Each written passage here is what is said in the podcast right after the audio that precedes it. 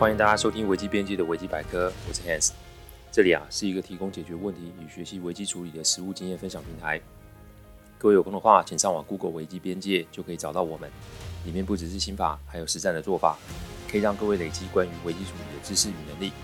当然，如果眼前真的有问题无法处理，也欢迎各位用信件与我们联络，我们也会提供顾问式的服务。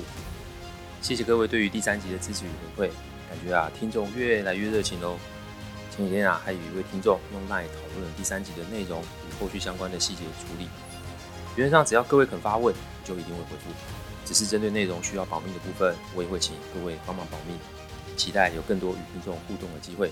针对各位的回馈，我也会做出修正。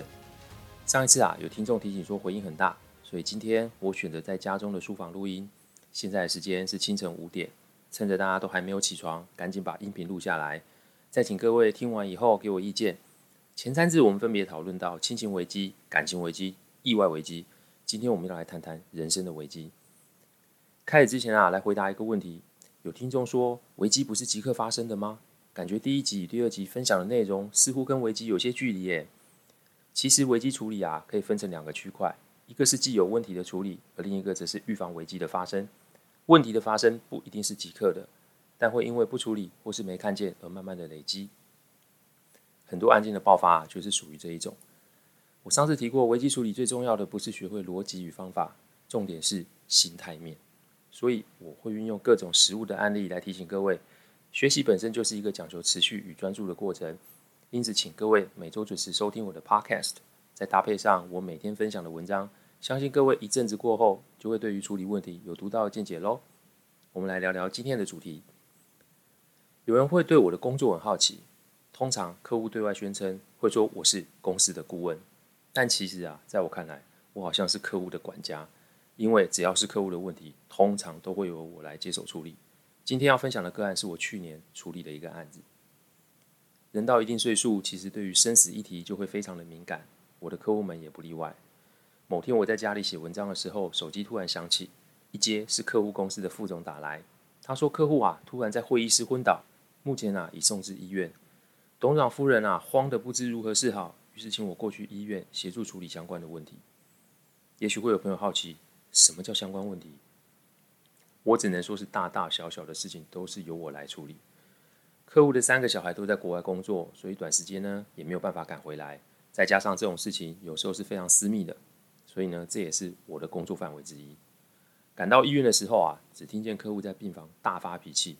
请别问我为什么客户可以在这么快的时间敲到病房。我跟客户相识了十年，从来没有看过他发这么大火。当下我就觉得，嗯，这个行为有些不单纯。察言观色啊，是我吃饭的家伙。再加上跟客户都是数年的交情，所以通常我的直觉都会非常的准确。一进去，只见主治医师与夫人啊，都一脸无奈的站在旁边。客户啊，躺在病床上，黑着脸不说话。只见客户一看到我就说：“我要出院。”你去给我搞定这件事情。我听客户的语气，其实并没有什么不友善，只是我内心就觉得啊，他为什么要这么急的离开医院呢？但我当下还是笑笑的说：“董事长，您别急，我马上处理。但毕竟啊，这是医院，所以会有一定的程序，再请您稍微等待一下。”说完啊，我就立马拉着医师和夫人往外走。一是要了解发生什么事，二是让客户的情绪冷静下来，因为我知道。医师与夫人一定是要客户留在医院做检查，才让客户发火，所以现场的隔离是我立即会做的事情。一出来，我便问了个大概，只见医师跟我说，董事长的血压很高，再加上啊，他的眼球有一些血丝，他研判是客户已经有过度疲劳的状况了。夫人也说，最近两个星期客户都没什么睡，问他也不说是什么事情。夫人啊，只觉得说，也许是疫情影响了公司的生意，所以他也没有再多问些什么。这时候我内心就有个疑问了：客户上周才跟我说，公司最近的营运状况其实还算不错。那扣除公司的因素，会有什么事情让客户这么的担忧呢？人在医院又急着出院，这该不会跟身体健康有关吧？当下我也没说什么。这个时候我听到病房洗手间有声音，正好客户啊从洗手间出来。我心中突然有个直觉，于是我就说：“我借个厕所。”然后就进了洗手间。既然啊，我是怀疑客户有身体方面的问题，那我就不能放过任何可以找到任何蛛丝马迹的机会。各位听到这里，觉得我要做什么呢？我戴上了防护的手套，这是我的工作配备之一。将来有机会啊，再跟各位说明。我打开垃圾桶，赫然发现里面有不少的卫生纸，而且上面都有类似血便的东西。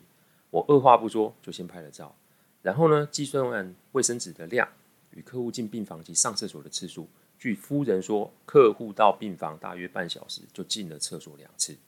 我也确定这个期间啊，只有客户有使用厕所。于是我将照片给医生看，并且啊，先行听取他的建议。最后就是要跟客户当面沟通检查这件事。通常面对一个暴怒而且极端敏感的人，我采取的方法有以下的几点：第一点，用自嘲的口气做开头。基本上啊，我的客户们都可以用老谋深算来形容，他们都是久经沙场的老将。因此啊，你如果想用表面功夫就搞定他们，那无疑是自讨苦吃。所以我都会用一种方式做开场，那就是自我嘲笑。跟了客户十年，我深知他的神色与状态。最近我的确发现他有精神不佳，本以为他是天气太热所致。但刚看了有血便的卫生纸，我推想他应该是有这个症状一阵子了，但又不好开口求助。各位可以想想，你每天看到自己血便，任你是战神岳飞在世，也会日有所思夜有所梦吧？所以呢，我就用我最近没睡好做开头，跟客户聊了一下。一定会有人问我说：“啊，难道客户不知道我在干嘛吗？”妙就妙在这个地方，因为呢，客户就是喜欢我帮他们解决问题过程中所架设的台阶。所以客户听了我几句话之后，就说：“你哦，事业要做，身体也要顾啊。”一听到这，我就知道客户已经接了我丢出去的梗了。第二点，用请意的方式做互动。既然客户接了我的梗，那往下面的责任就落在我身上了。所以我用请益的方式跟客户请教：“董事长，那你这么多年是怎么控制生活作息的呢？”请记得，长辈的生活经验一定比我们多上很多。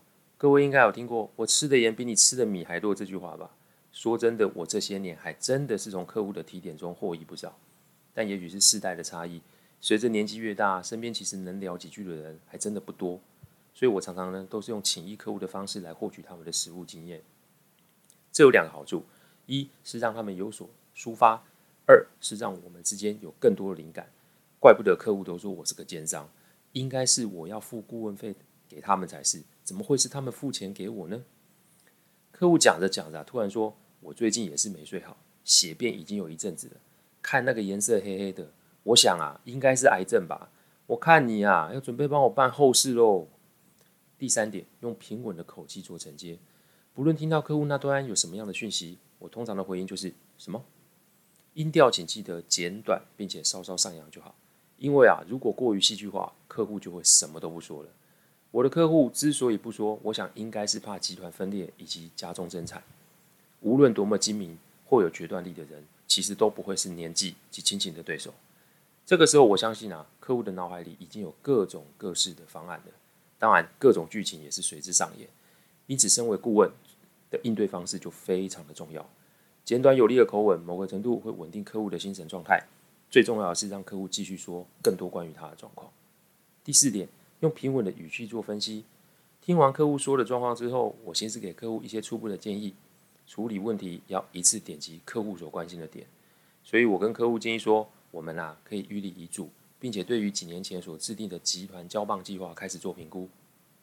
但这个跟你治疗身体是没有任何的冲突，意思是这些都是可以同步进行的。我跟客户说，遗嘱及交棒计划目前啊都还只是预备计划。